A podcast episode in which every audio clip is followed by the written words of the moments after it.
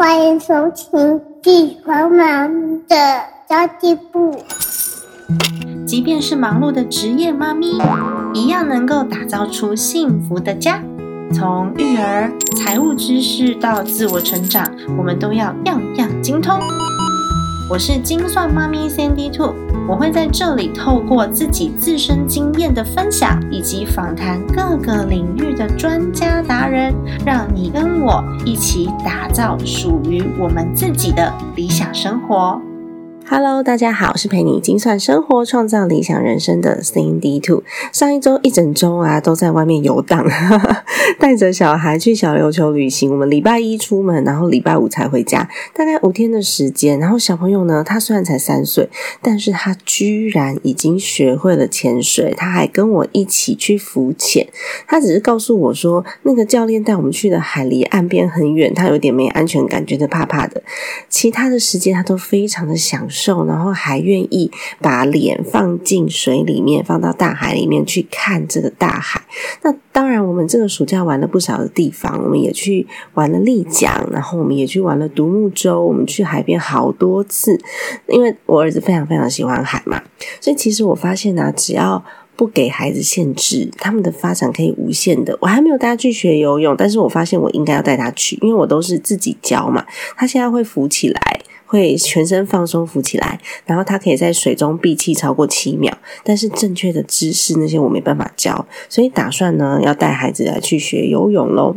如果大家有参加八月十六号的非读学的话，就会发现，哎，我怎么在民宿的床上主持这场活动？就是因为我们出去外面玩。我自己呢是认为工作跟休闲是可以被融合的，不需要二择一，只是我们的时间分配利用。大部分人告诉我们说，我们需要上班，然后下班的时候好好休息，下班的时候还要工作，实在是太痛苦了。但是假设哦，你的工作不是痛苦的呢？那它就是生活的一部分诶，而且其实我儿子也习惯了，他都会跟我讲说：“好哦，那妈妈我等你，你工作完之后要陪我。”我就拿着电脑，然后把孩子放到海边的游泳池，然后自己坐在游泳池旁边，喝一杯小小的调酒，是 Seven Eleven 买的那种而已啦。然后看着我的孩子在水里面游泳，那种无边游泳池跟海连接的超美的，我就在旁边打开我的电脑开始工作。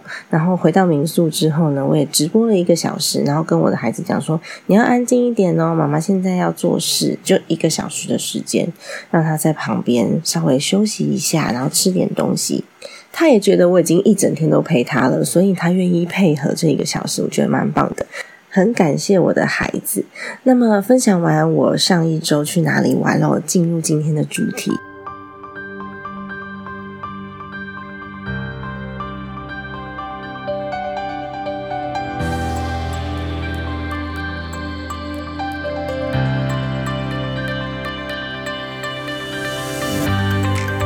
不知道大家有没有过遗产分配的问题？因应该蛮多人陆陆续续的在四十五十岁左右会遇到这个问题哦。我曾经有听过有一个朋友，他跟我讲说，他先生好吃懒做，然后就觉得说没关系啊，反正呢家里有钱啊，等他爸离开之后，这都是他的。我觉得这心态真的超不好的耶！而且你怎么能够保证，当你的爸爸妈妈离开之后，这个财产一定是你的？那他可能会说，因为我是家里唯一的男生啊，我爸有说过，以后财产都是我的。姐妹都没得分，诶，但是呢，等到父母亲真的离开了，他们如果没有立遗嘱的话，就是完全按照法律来规定来哦，没有什么男女之分，也不用想要去吵说什么啊，爸明明生前就说只有男生有份，你们女生没有，不用吵这些，因为没有用，他生前完全没有留下任何证据的话呢，谁都可以反驳，而且有了财产。生活真的好过很多，你觉得大家都会很轻易的听你一句话就放弃吗？想也知道不太可能的，对吧？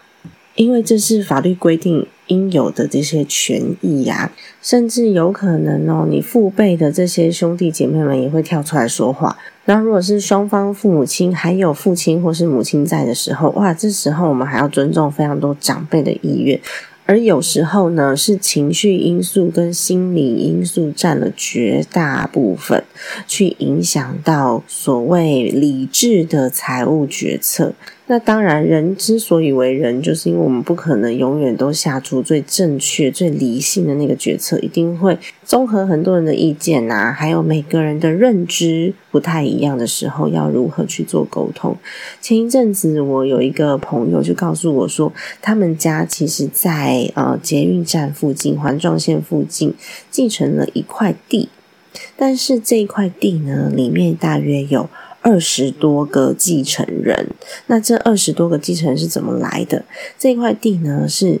他们家的呃长辈的长辈继承下来的，那当我这个同学的父亲过世之后，再往下继承，所以这块地有二十多个继承人，超可怕的耶！二十多个继承人，然后在捷运站附近，但是没有办法开发，因为还没有人愿意去整合这些继承人的权益，让他们通通都可以同意这个土地的使用。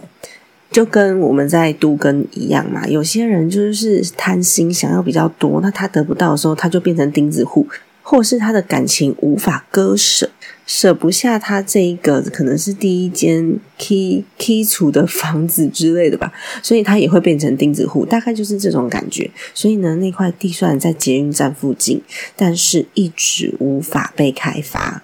那只要这块地没有被开发，这些持有人其实他们什么都没有继承到，因为不能拿出来应用嘛，然后又常常要缴税金什么的。而且我忘记后来是发生什么事了。反正这二十多个持分的持有人哦，他们互相还在打官司当中，还得付律师费，所以不但呢利益没有得到，还帮自己引来了非常多的麻烦。如果说你是想要靠，继承这件事情来达成你的财务自由的话，嗯，我劝大家还是打消这个念头好了，因为真的继承的时候会发生什么事情，其实我们都不知道诶。通常我们要继承这些遗产的时候，年纪也稍微比较大一点了。那到时候，如果你真的自己年轻的时候完全都没有财务规划，都没有累积，完全想要靠最后的那一笔继承来翻身的话。如果最后你发现，哎，原来这笔财产不止我一个人继承呢，它可以有五六个人甚至十个人以上来做继承，这时候，当然。如果贪心一点的人，绝对就是打官司。就像我刚刚讲的嘛，有可能呢，父亲生前说啊，只有男生可以继承，其他人都没有。可是呢，当父亲一过世，所有的人都来讲说，我也要，我也要，我也要。那法律上面，他们只要有权利，都可以继承。像我们家还比较特别，我们家还特别有讲说，孙子也要分一份，孙女没有，孙子我们家也是稍微比较传统一点的啦。但很多时候，我们生前在讲这些话的时候，并没有留下证据，也就是没有写遗嘱。那么，我们讲的这些内容，有时候常常都会跟现行的法律规范有一点违背。那么，你在真正要执行的时候，就会跟想象落差很大哦。那么，其实我觉得最多人遇到的问题，应该就是继承房子吧。因为我们的上一辈，他只要愿意好好努力工作，基本上都会有一到两间房。可是呢，我们的上一辈通常生孩子，大概都生三个、四个左右，所以这个房子啊，一到两间算有归有，但是不够继承嘛。除非呢，你的房子的数量跟你生的孩子的数量是一模一样的，一人一间就没有问题。但是如果不是的话，那肯定呢是有一些争议会产生的。那么台湾又是一个非常有人情味的地方，所以当我们在财产处理这件事情的时候，大部分会用人的情绪、心情来做最后的考量，而忽略了实际运用面的现实问题。那大家手上握有这样子的持分资产啊，如果要活化，难度非常的高，尤其是像我刚刚讲的这个土地的案例，再往下一代继承持分之中再分割再分割，那我曾经真。的遇到过这个二十几平、三十平不到的土地，二十六个人持有，一人不到一平。那如果其中一个持分拥有人的财务状况不好，他欠债还不出来，债权人要求变价分割，等于呢这个资产就远远的被低于市价来做拍卖，他这个不动产就会落到外人的手中了。很可惜，对吧？而且我觉得，嗯，如果说有时候是为了公平，然后我们把这个房子或是土地拿来切割成好几份，通常呢，银行不太愿意乘坐，因为他如果真的要讨回这个资产，很麻烦。如果你真的跳票，然后资产要拿回来的时候，银行很麻烦，这些金融单位就不愿意去乘坐这个贷款。所以本来这个房子。可以变成灵活的运用金，或者是可以变成呃投资下一间房的投期款之类的运用，甚至呢可以把它拿去还清信贷，到最后都无法。无法灵活运用，但是呢，又多了税金跟保险要缴纳，那就会有人说：“我明明是继承财产呐，怎么感觉像继承负债？我有更多的钱要付，但是我什么都拿不到。”对，其实真的会有这样子的问题哟。那像刚刚讲的，如果其中一个人财务状况不好，搞不好呢，这些不动产真的就被其他外人给买走了，也说不定哦。因为其实哦，十分拥有人有优先购买权，没错。但通常我们不见得有足够的钱可以买回哦。例如，比如说十二分之一的十分被拍卖好了，但是整间房子它可能坐落在台北市的某一区域，一个老房子有土地的，它可能市价涨到四千多万了。其他十一个人得拿出四千万来处理这间房子，你有可能吗？如果没有的话。那法院裁定房子就是别人的，虽然这时候呢啊，终于这十二个人都可以平分价金，都可以拿到钱，好像也不错啦。终于对不对？不管这个房子卖高卖低，卖低也没差，因为本来一毛都没有。那现在卖低反而拿到钱，好像有些人会觉得还不错，那有些人就会觉得怎么可以低价去拍卖我的财产？但是真的没办法，最重要的是，实际住在那间房子里的人，可能他就得搬家，他没有地方去了。所以，我们常常看到啊，在很棒的地区，你会觉得说，诶，这块土地怎么荒废那么久？或是这个房子看起来已经也是荒废很多年的样子了。蛮多都是因为产权太复杂了啦，关系人这么多，哇，光是要谈就谈不完了，很难被开发。除非呢，这块土地的价值高到。愿意收购的人，他会找很多的人力下去，一个一个一个谈条件，这些建商啊之类的，一个一个谈条件，然后将持分完整的都买回来，整合之后才有办法运用。不管是房子还是土地都一样，如果你要开发的话，就必须要把它整合完之后才有办法运用。那么在家庭的资产负债表上面呢，我们有可能可以表列这个持分的价值。比如说，我拥有一个呃八百万的土地或是房产的持分，但是我并不建议把这样的资产作为未来的规划。因为它可不可以动用，不是你可以决定的，除非你可以完全不顾那些人情，我就是要把持分卖掉，而且刚好有人愿意买几分之几的房子，你才有可能把它拿来做活化，不然的话，基本上真的很难。那如果你把它当成长远的资金目标在规划，如果非动用的时候，你就会影响到家族的感情，因为你必须。要把持分自己在家族内部整合完以后，才有办法来变卖这个资产。那通常呢，如果可以整合的话，就不会分割了，就不会当初是用分割的方式在做继承了。也就是说呢，它要整合的机会很低。那有可能你把它规划进你自己的财务规划里面，失望就会越高，而且你会影响到你所有的规划的脚步。当然，我们资产负债表里面。要写这个财产没错，但是通常呢，我会建议你，你就记得你有这项东西就好了，你不要把它作为财务运用的其中一环，因为零碎的持分很难利用。我觉得还有另外一个绝对性的缺点，就是当你拥有了这些持分之后，例如说我有一个财产是八百万，但是无法动用。那么你要申请各项社会福利资源的时候，有可能就会因为你名下有财产啊，所以你就被排付条款给排除资格了。明明生活的很辛苦，然后我继承来了这个持分，导致我被排付条款排付。无法享受社会福利之外呢，我还有保险税金这些东西要缴嘛，什么土地税、增值税，然后火险，还有地震险之类的，还是要缴嘛。但是呢，却因为持继承了持分而没有办法。领到社会福利，因为你实际的资产就是有这么多。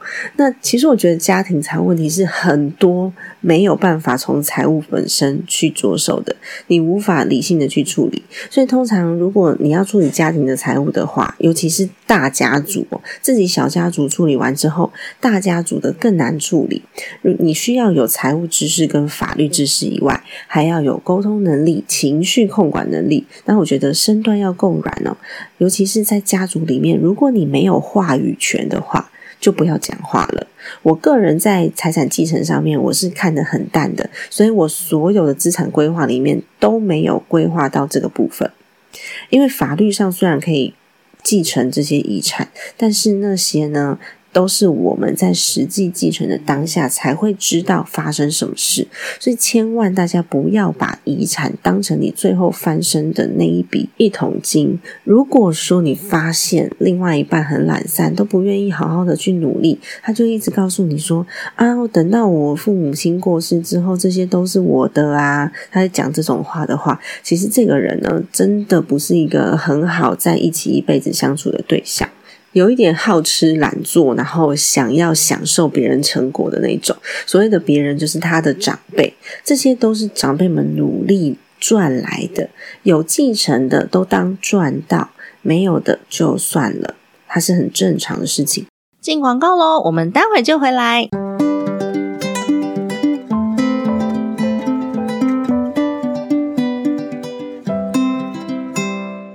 Power 妈妈商学院线下活动，我们八月二十四号要举办喽！让我们一起拥抱生活，打造个人微型事业。在这场活动当中，我们邀请到了三位用自己的力量创造幸福的女性讲师来跟我们谈谈，如何在忙碌的生活当中，还可以创造出自我价值跟多元收入。这一次呢，我是担任串场主持人跟访谈主持人的角色，希望大家都可以来线下跟我们碰面。八月二。二十四号星期三的晚上十点到十二点，地点呢在台北小巨蛋内的 TTA 台湾科技新创基地，就在台北小巨蛋里面。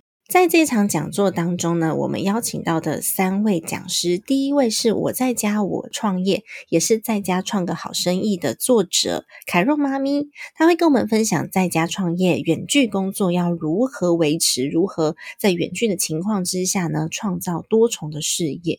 那么第二位讲者是我们的女力学院的校长 Elsa，她也是一位创业家，我曾经呢多次创业，会跟我们分享微型创业，找到自己的。梦想力量，第三位的讲者，也就是我们好错投资理财资讯平台的创办人 Laura，来跟我们分享斜杠创收如何打造多元收入现金流。那希望大家都能够善用自己的优势，用自己的力量创造幸福哦。在八月二十四号星期三的早上，我们当天见。详细的活动介绍我会放在资讯栏位给大家做参考哦。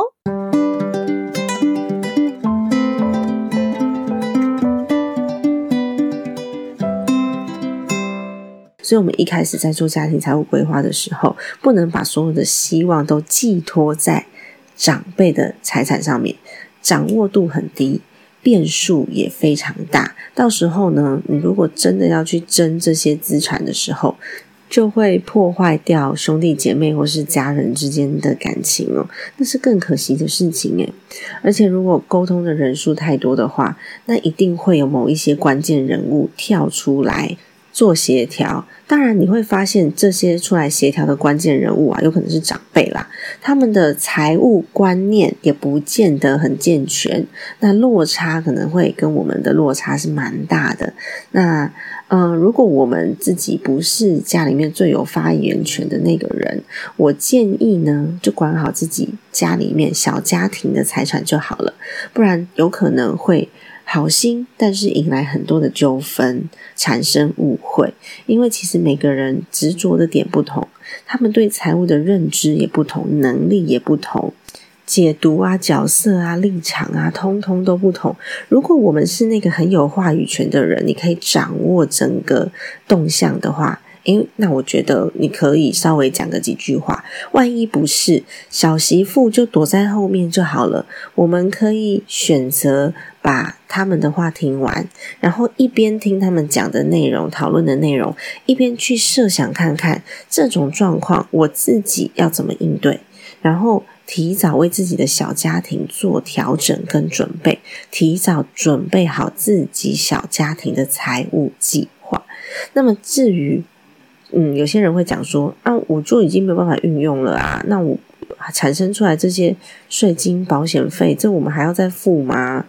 或是我要放弃财产吗？其实我觉得啦，如果说你已经就是调整好之后，你会发现这些税金跟保险费啊，什么有的没有的这些费用。它就变成支出了。我们可以把每年支出的金额算一下，它会变成你的固定支出，年度的固定支出。如果你不影响财务的状况下，我们就把它当成孝亲费。哦，这个房子的存在对很多人来说可能是情感上的意义，而不是金钱上的意义。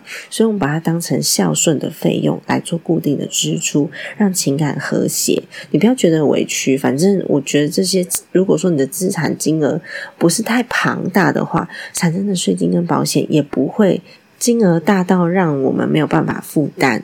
那如果你继承的财产是相当庞大的，税金跟保险的费用很巨额，但是这些财产无法动用，那真的可能得诉诸法律，或者是跟其他的亲戚好好的商量一下，不要把自己的生活因为继承了遗产。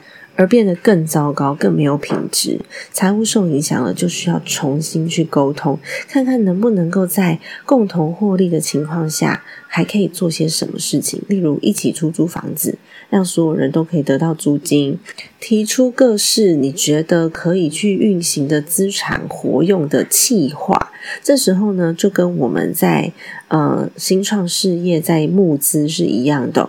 我要募资股东，让股东同意我这个计划未来可以赚钱，所以大家同意把这个资产拿出来活化。这时候计划书要写得很严谨。那如何去分配后续的这个获利呢？更是至关重要。因为虽然说是亲人，但是你说亲兄弟还是要明算账嘛。每个人的胸襟到什么样子的程度，他的金钱焦虑感到什么样的程度，我们不知道。所以呢，在获利分配上面，还是要把它写好，然后让大家都可以圆满的去完成这项计划。那当然，靠自己累积来的财富才是真正自己的。相信你自己的能力，可以把生活过好。家庭理财从来都不是绝对理性。很客观的分析沟通，因为它牵扯到的人越多，就越难用理智来做沟通。最重要的还是我们平常的习惯好不好？我能不能够掌握自己能掌握的事情，这才是重点哦。最重要的是啊，如果我们自己本身有财产的话。生前一定要立下遗嘱，尽可能留给大家的资产都是单一继承人。比如说，谁谁谁继承房子，谁谁谁继承股票，谁谁谁继承土地。否则，小资产也有可能产生很大的纠纷跟问题。那继承了不能使用的资产之外，家族的争吵也是个大问题。而且，像我刚刚提到了，你拥有了资产之后，还会失去社会福利跟被。政府照顾的资格，这些都是要共同来讨论的。所以，如果说我们平常嘴巴一直上面在讲，我知道台湾有很多的家庭都会讲说啊，那个儿子要继承的比较多啦，女儿继承的比较少了。如果你真的有这方面的顾虑的时候，或者是你的长辈还健在，请大家一定要在生前立下遗嘱。立下遗嘱其实也是方便，是长辈真的可以去实现他们想要实现的部分。那也是方便哦。未来如果真的发生事情，需要使用到这份遗嘱的时候，不会再因为整家子的人不同的认知、不同的立场，然后不同的需求，还有不同的金钱安全感等等等的事情，而进入极大的争吵或是分裂。另外要提醒大家的一点是，继承来的资产啊，其实是算继承方的。也就是说，如果你是夫妻，那么太太继承了他们家的长辈的遗产，这份遗产呢，并不属于。夫妻双方的共同财产，所以如果万一最后就是夫妻双方离婚的话呢，这份资产是完全属于太太的，因为呢这份资产配偶没有任何的贡献，不是在婚后大家一起努力得来的，所以呢在法律上面它是属于一方的资产哦，所以老公继承的遗产在法律上老婆是分不到的。老婆继承的遗产，在法律上，老公是分不到的。好的，今天的分享就先到这边结束喽。希望大家在这一集当中呢，都会有一些些收获，然后对于自己的资产分配重新再了解过一次。我自己对于财产的规划上面，我是属于保守派的，也就是说，我不会把这些未来有可能的收入，或是未来有可能的。继承的资产规划在我现行的财务规划当中，因为万一未来不如我想象的乐观的时候，有可能就会陷入财务危机。所以通常我是在做财务规划的时候，我会趋近于保守；但是在做计划的时候呢，我会勇于尝试，乐观的去做挑战，去完成我的计划。尤其是主动收入来源，大家千万不要忽略。主动收入、斜杠收入、微型创业的力量。全世界最有钱的富豪，大概就只有巴菲特是靠投资致富的。其他像是 Amazon 的贝佐斯、微软的比尔盖茨、Facebook 的祖伯克这些企业家，他们都是靠着自己创业累积财富的。而且坦白说，巴菲特也不是光投资股票而已，他是对各个公司做出实质的分析之后去投资那些公司，而不是像我们现在说的什么存股啊、放着领利息啊这种。富比士的四百大美国的富豪都是白手起家，靠创业发财的哦。那么八月二十四号，也就是后天，我们在台北小巨蛋站办了一场微型创业的讲座。邀请了在家创业十九年，我在家我创业的作者凯若妈咪，因为她现在人在台湾，然后再过两个礼拜她就要回西班牙了，来跟我们分享她在家创业的心得。她不但在家创业，而且呢，她在家创好几个业，同时在进行，而且要雇两个孩子，一个青少年，一个幼儿，她是怎么做到的？那么另外呢，也邀请到了女力学院，也是冉冉面膜品牌的创办人。Elsa 来跟我们分享，她自己现在手上同时呢有创办了一间咖啡厅、一个面膜品牌跟女力学院三项她的这个斜杠创业哦。为什么说是斜杠呢？因为三项感觉都很像主业，有没有？然后他自己本身自媒体的声量也非常的好，然后也出过书，相当相当的优秀。今年呢尚未满三十岁，是不是很厉害？那也请到 Elsa 来跟大家分享。最后呢是请到了我自己的合伙人，那他自己本身是。以好错投资理财顾问平台的这个创办人，也是创业了十几年的时间。那么跟我合作的这个品牌，只是他的斜杠而已，就是 Man Power 这个品牌只是他的斜杠而而已。那他的专业呢，就是土地持分的整合，跟今天的主题非常非常的 match。如果有相关的问题的话，也可以很欢迎大家到现场，我们可以来做一些深度的交流。那我会把资讯放在资讯栏位。的部分给大家做参考，机会非常难得，因为凯若他就要回西班牙了，然后再加上我们自己也因为疫情的关系，很久没有办线下活动了，希望跟大家来见见面，然后呢，大家也可以多了解如何在家创建自己的微型创业或是斜杠创业的技能哦。我们八月二十四号见喽！希望今天的节目有帮助到你。家庭理财就是为了让生活无虞，分享这期节目，让更多的朋友透过空中打造属于自己幸福的家。我们下一期见，拜拜。